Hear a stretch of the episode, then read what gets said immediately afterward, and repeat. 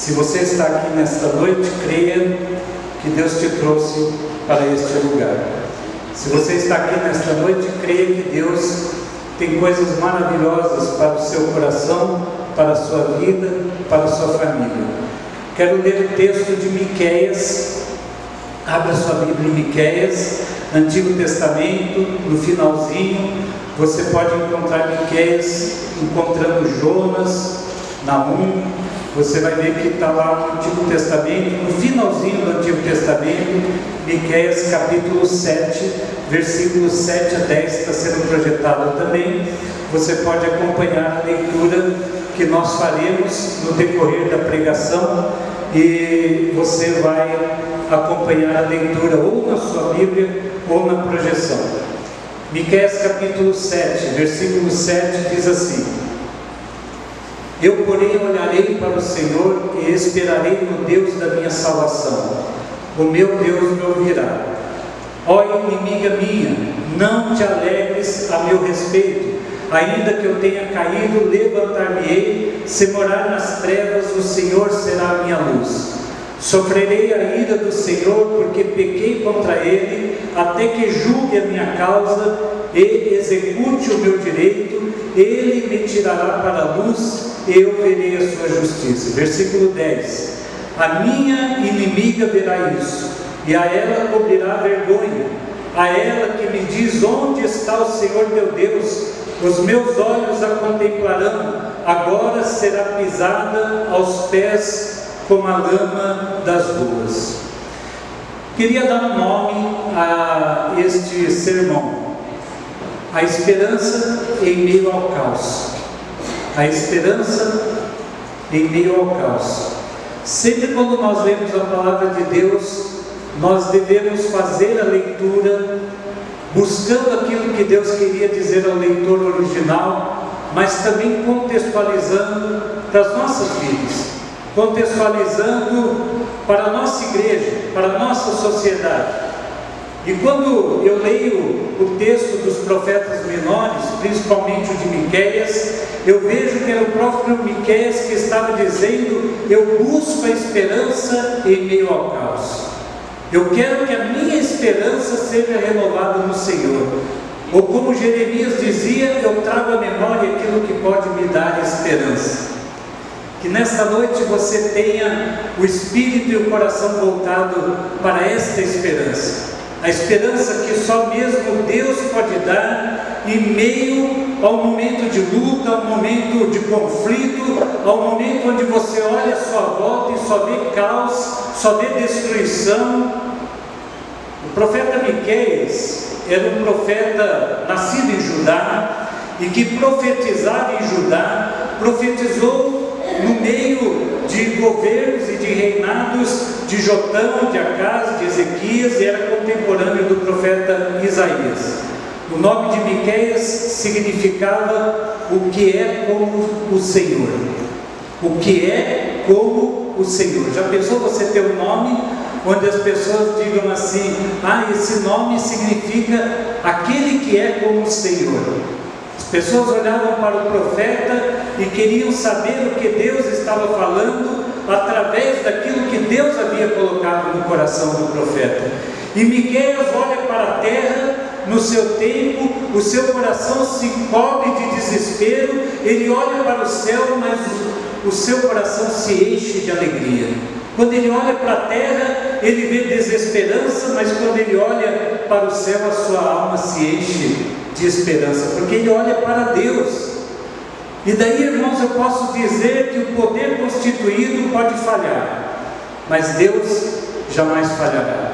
A confiança nos relacionamentos, muitas vezes entre marido e mulher, filho, pai, entre pessoas da família, podem entrar em colapso, mas Deus é absolutamente confiável.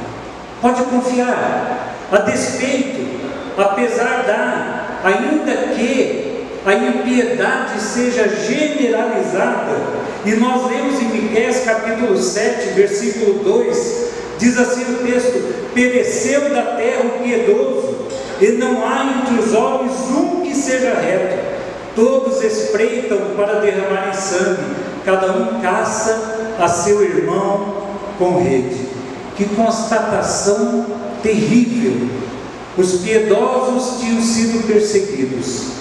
Os piedosos, aqueles que adoravam a Deus, haviam sido banidos, haviam sido destruídos, havia uma ausência de piedosos e a presença do homem ímpio, do homem mau, do homem que muitas vezes queria destruir a sua própria nação.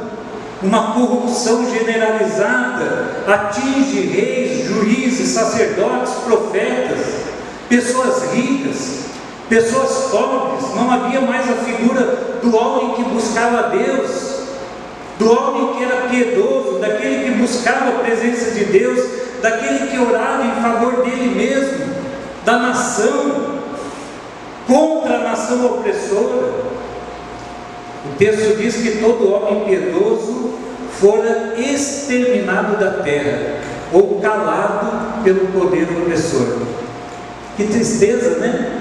Já pensou? Você olha em sua volta e não vê um homem piedoso, uma mulher de Deus, você não vê uma pessoa que buscava o Senhor. O que sobrou no tempo de Miqueias era a figura do homem mau, daquele que não tinha temor a Deus, daquele que não queria saber da presença de Deus na sua vida.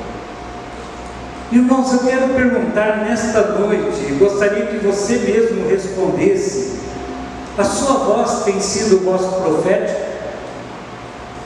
A sua conduta tem sido a conduta de um homem, de uma mulher piedoso, piedosa? Ou você tem se calado diante de uma sociedade que vem sofrendo dia após dia as consequências de caminharem sem Deus? Nós temos nos calado enquanto igreja. O que você tem feito com a sua vida de dedicação a Deus? Com o temor que você sente ao Senhor? Há um texto muito bonito, e eu gosto muito desse texto, que fala da importância de termos uma vida piedosa e temermos a Deus. O texto é o Salmo 128, versículo 4. Eis como será abençoado o homem que teme ao Senhor. Vamos ler juntos? Eis como será abençoado o homem que teme ao Senhor. Mais uma vez agora, bem forte, acreditando nessa palavra. Eis como será abençoado o homem que teme ao Senhor. Irmãos, isso é palavra de Deus. Isso é palavra de Deus. Você será abençoado. Você será abençoada. Se você tiver um temor a Deus, se você viver uma vida piedosa, se você colocar a sua vida no altar de Deus, você será grandemente abençoado. É palavra de Deus, é palavra de Deus ao meu e ao seu coração. Mas também a despeito da opressão política, olha o que Miquel diz no versículo 3 do capítulo 7. Olha o que ele diz: As suas mãos estão sobre o mal e o fazem diligentemente.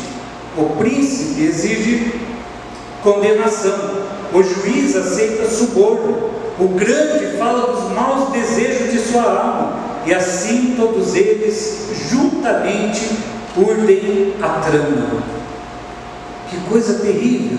Há uma trama, há uma armadilha, há coisa onde os grandes se juntam, o príncipe, o juiz, o grande, o sacerdote e Miqueias não vê esperança na liderança política.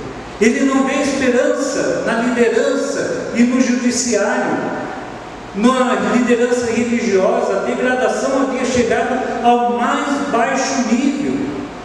E você? E nós? Será que hoje nós colocamos a nossa esperança em homens, constituídos como poderes? A mesma confiança que devemos ter em Deus, será que temos nos homens? A Bíblia nos diz o seguinte, meus irmãos, não podemos nos enganar com relação àquilo que o homem político promete. A Bíblia diz que há falha nos sistemas, sistemas políticos, econômicos e até no sistema religioso. Há uma frase que diz assim: todo homem tem o seu preço. E é verdade. É verdade. A nossa confiança não deve estar depositada no homem como nós temos a confiança em Deus. Devemos orar para que Deus faça justiça. Devemos orar para que Deus abençoe o seu povo. Não sou eu quem está dizendo isso. Jeremias capítulo 17, versículos 5 a 8, olha o que, que diz o texto, olha como é maravilhoso esse texto. E é elucidativo quando nós pensamos em colocar a nossa confiança na direita, na esquerda, no candidato X ou no candidato Y. Quando nós queremos colocar a nossa confiança apenas no pastor, no padre, quando nós queremos colocar a nossa confiança no homem. Diz assim no verso 5: Assim diz o Senhor: Maldito o homem que confia no homem, faz da carne mortal o seu braço e aparta o seu coração do Senhor. Porque será como arbusto solitário no deserto, e não verá quando vier o bem, antes morará nos lugares secos do deserto, na terra salgada e inabitável. Mas isso é para aqueles que confiam no homem.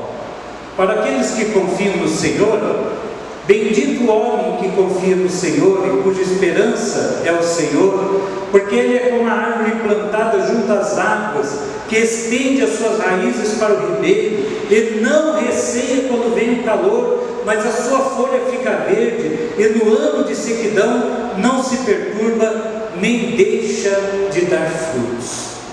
Amém? Deus pode levantar homens justos. Você crê nisso? Eu creio que Deus pode levantar pessoas justas, mas Ele é o justo juiz. A Ele toda honra, toda glória e todo louvor. Nós confiamos somente no Senhor, porque o homem pode se corromper. Mesmo assim, quando nós acharmos que um homem e uma mulher são extremamente justos, a nossa confiança deve estar no Senhor. Ele não falha, ele não volta atrás na sua palavra, nas suas promessas. E daí qual deve ser a nossa atitude? Salmo 20, versículo 7. Uns confiam em carros, outros em cavalos, nós, porém, nos gloriaremos em o nome do Senhor, o nosso Deus. Amém? Ele não falha. A despeito da desagregação familiar, olha o que Miqueias diz no verso 5 e 6. Não creiais no amigo, nem confieis no companheiro, guarda a porta da tua boca, aquela que reclina sobre o teu peito, porque o filho despreza o pai, a filha se levanta contra a mãe, a nora contra a sogra, os inimigos do homem são os da sua, sua própria casa. Mais uma constatação terrível. Mas é assim que acontece. A família, a unidade fundamental da sociedade, encontrava-se em desintegração, processo contínuo, acelerado. A relação entre marido e mulher, pai e filho, mãe e filha, sogra e nora, torna-se uma rede de intrigas, de traição, de inimizade. E hoje, como estão as famílias? Os irmãos podem responder. O lar deixou de ser um lugar de refúgio e passou a ser uma arena de disputa. Os filhos não respeitam mais os pais, mas a despeito de tudo isso, Miqueias olhará para o Senhor, o Deus da aliança. Versículo 7.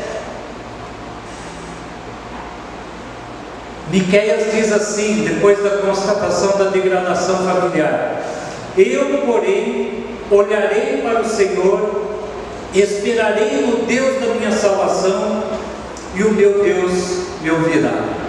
Amém? Que você possa olhar para o Senhor, que você possa esperar pelo Deus da sua salvação, que você possa ter a certeza de que Deus estará ouvindo a sua oração e vindo ao teu socorro. Deus é presente. Algumas constatações que eu gostaria de fazer nesse texto que nós lemos de Miqueias. Primeira coisa, ele olha para Deus em vez de olhar para as circunstâncias.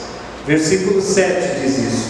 no vale mais sombrio que Miqueias estava constatando que havia à sua volta, o povo que era povo de Deus não estava adorando a Deus, os juízes eram juízes iníquos, é, os profetas também não profetizavam aquilo que Deus estava mandando.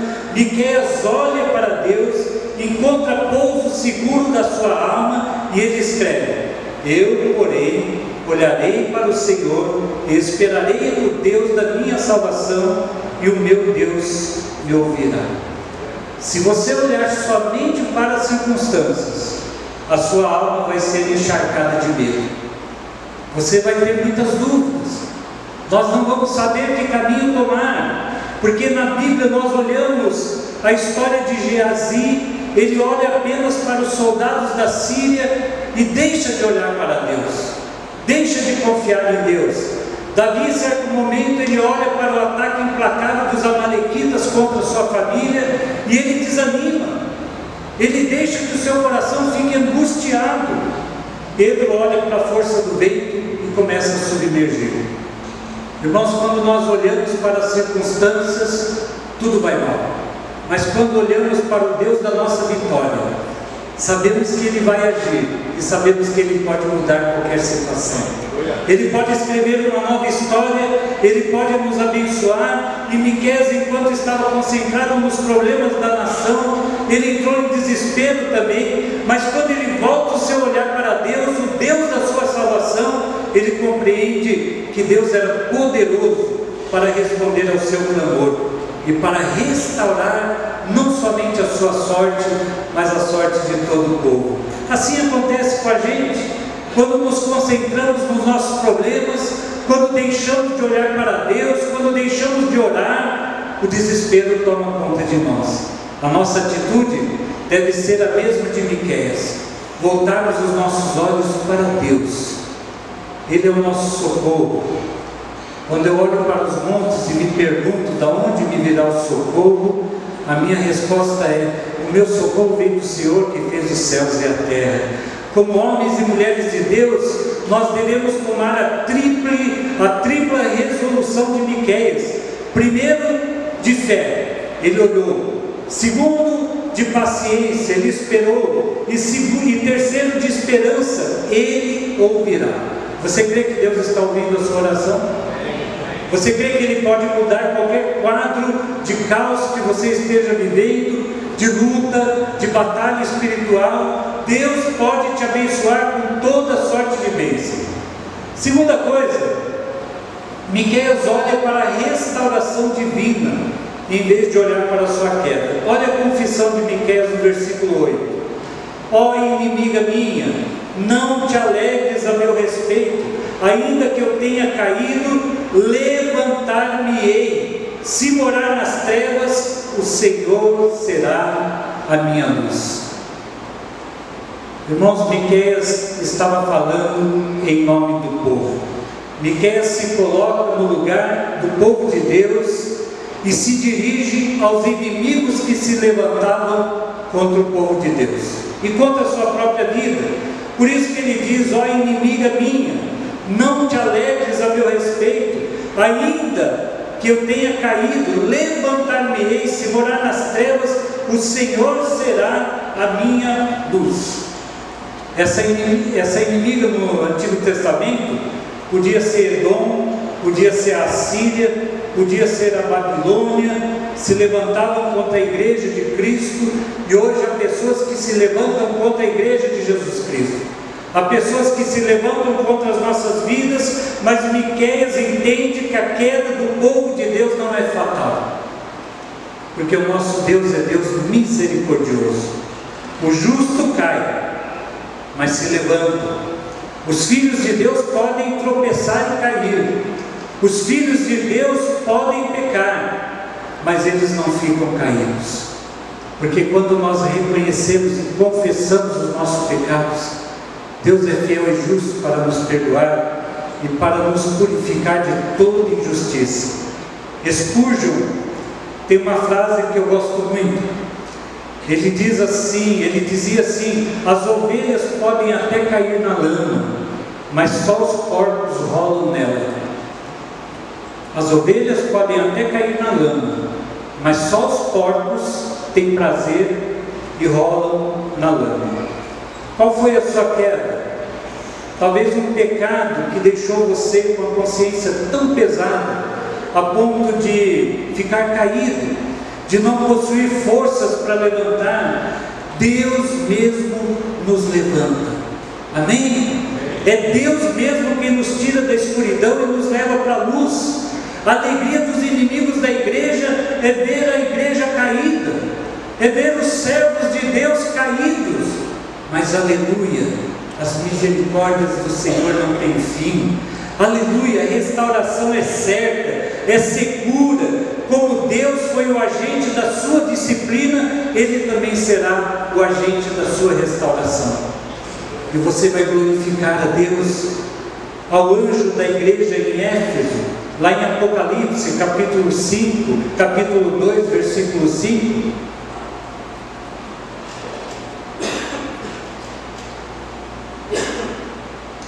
Diz assim: Lembra-te, pois, de onde caíste, arrepende-te e volta à prática das primeiras obras, e senão venho a ti removerei do seu lugar o teu candeeiro, caso não te arrependas. Lembra-te, diga para Deus, fala assim: Senhor, eu quero nominar o meu pecado, eu quero dizer o que me fez cair, mas eu quero também que o Senhor seja o agente da restauração da minha vida, que eu seja um vaso de bênção nas tuas mãos e que eu diga não para as coisas que o inimigo quer fazer na minha vida, na vida da minha família. Eu não vou sofrer a ira do Senhor para todo sempre, porque o Senhor é o meu Deus.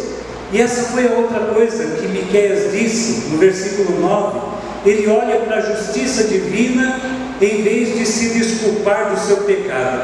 Olha o que diz o versículo 9: Sofrerei a ira do Senhor, porque pequei contra ele até que julgue a minha causa e execute o meu direito. Ele me tirará para a luz e eu verei a sua justiça. Longe de Miqueias buscar desculpas.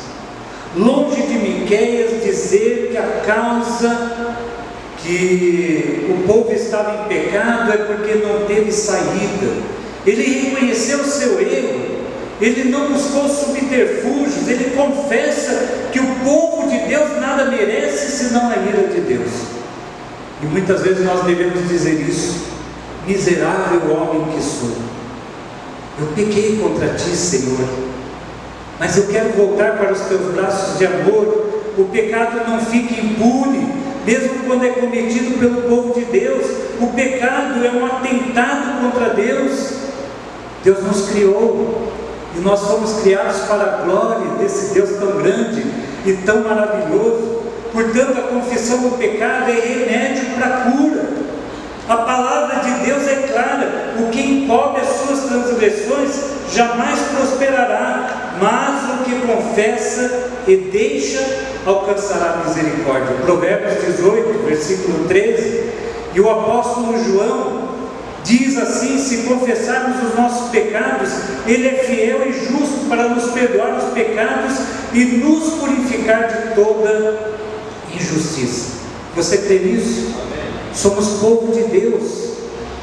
Nós já fomos libertos da condenação do pecado. Romanos capítulo 8, versículo 1 diz que agora já não há nenhuma condenação. E um dia nós seremos libertos para sempre da presença do, do pecado na glorificação. Que nós busquemos e que nós deixemos o pecado através de uma vida de santidade, uma vida piedosa diante de Deus, uma vida que busca o Senhor. E por último, Miqueias, no versículo 10, ele olha para o julgamento de Deus e profetiza sobre os seus inimigos em vez de ficar achatado pelas suas afrontas. Olha o que diz no versículo 10: A minha inimiga verá isso, presta atenção, e a ela cobrirá a vergonha, a ela que me diz: Onde está o Senhor teu Deus? Os meus olhos a contemplarão, agora será pisada aos pés como a lama das ruas. Os inimigos do povo de Deus serão cobertos de vergonha ao ver a sua ruína e ao ver a restauração do homem, da mulher, do povo de Deus. Ao mesmo tempo que a grande meretriz, a grande Babilônia cai, a noiva, a esposa de Cristo, a igreja de Cristo é glorificada. Aleluia! Glória a Deus! Aqueles que zombam do povo de Deus, porque ele está desolado pela disciplina, como se Deus tivesse abandonado o seu povo, vão se envergonhar, porque Deus não abandona, Deus não deixa, o povo de Deus será restaurado, mas os zombadores serão pisados nas ruínas, serão pisados nas ruas como lama. Escarnecer do povo de Deus é escarnecer do próprio Deus, é insultar o próprio Deus, ridicularizar o povo de Deus é ridicularizar o próprio Deus. E as pessoas não sabem disso. Quem toca no povo de Deus toca na menina dos seus olhos. Perseguir a igreja de Cristo é perseguir o próprio Senhor da igreja. Deus tem zelo pelo seu povo. Deus tem ciúmes de você, sabia? Deus te ama. Deus ama a sua vida.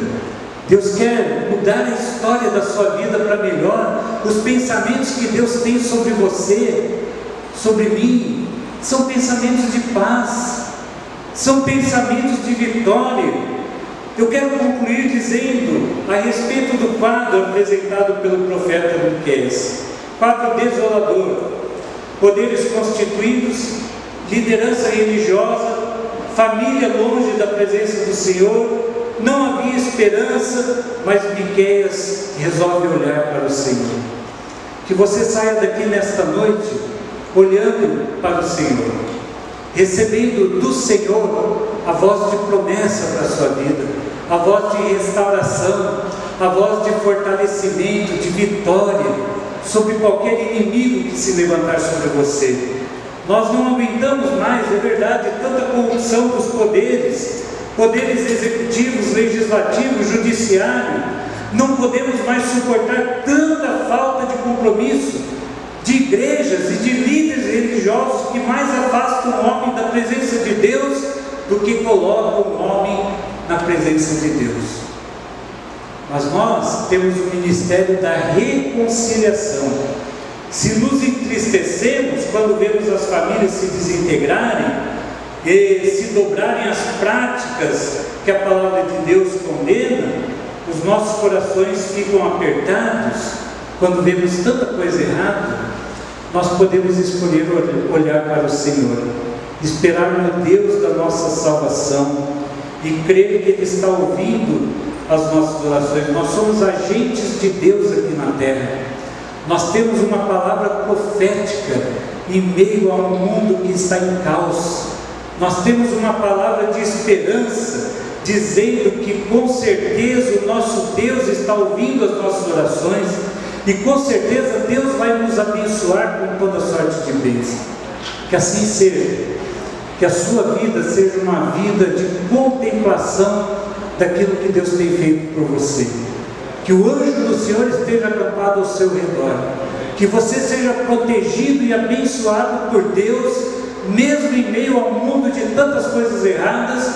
Mas se você tiver uma vida piedosa, aquele que teme ao Senhor será abençoado. Amém?